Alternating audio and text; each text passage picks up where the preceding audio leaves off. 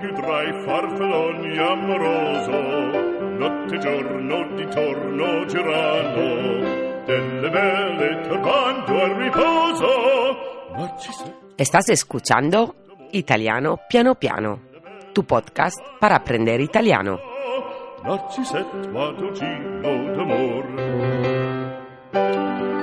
Io sono Valeria Surcis e sono qui per insegnarvi l'italiano, la mia lingua materna. Iniziamo! Ciao a tutti amici e amiche di questo podcast italiano piano piano. Oggi vi propongo un paio di esercizi e una lettura.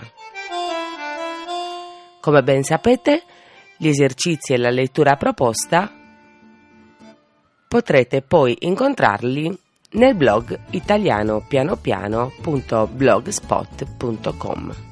Primer ejercicio de hoy. Leer en voz alta las siguientes frases. Yo os la voy a leer, luego la vais a encontrar en el blog para que las podáis leer vosotros en vuestra casa.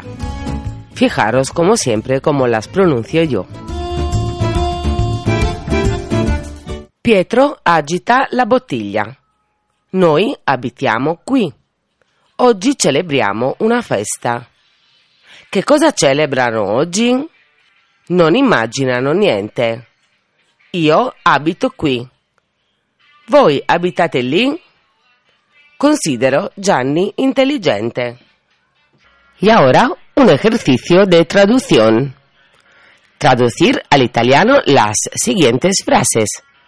No conozco a Mario. Aquí hay dos libros. Tengo una gramática italiana.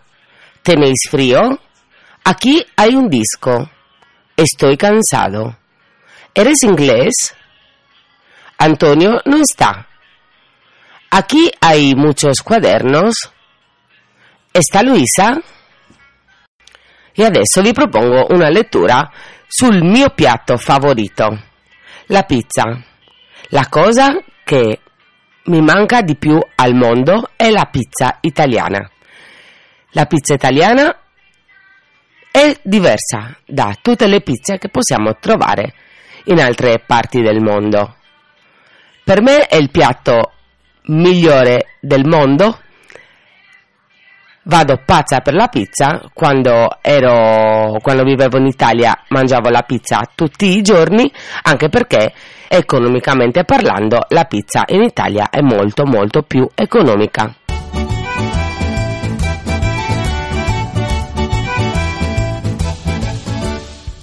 Esta lectura la podéis encontrar en la página web saberitaliano.com.ar. La pizza è un prodotto gastronomico che ha per base un impasto di acqua, farina di frumento e lievito, lavorato fino a ottenere una forma piatta, cotto al forno e variamente condito. Benché si tratti ormai di un prodotto diffuso in quasi tutto il mondo, la pizza è generalmente considerata un piatto originario della cucina italiana ed in particolar modo napoletana. Nel sentire comune, infatti, ci si riferisce con questo termine alla pizza tonda condita con pomodoro e mozzarella, ossia la variante più conosciuta della cosiddetta pizza napoletana, la margherita. La vera e propria origine della pizza è tuttavia argomento controverso. Oltre a Napoli, altre città ne rivendicano la paternità. Esiste del resto anche un significato più ampio del termine pizza. Infatti, trattandosi in ultima analisi di una particolare specie di pane o focaccia, la pizza si presenta in innumerevoli derivazioni e varianti, cambiando nome e caratteristiche a seconda delle diverse tradizioni locali. In particolare, in alcune aree dell'Italia centrale viene chiamata pizza qualsiasi tipo di torta cotta al forno, salata o dolce e alta o bassa che sia. Ai, la pizza quanto mi manca. Per oggi è tutto. Mettetevi nella pagina del blog per trovare scritte, scritti gli esercizi e per trovare il link della pagina web dove potete leggere la lettura sulla pizza. Ciao a tutti e grazie per ascoltarmi.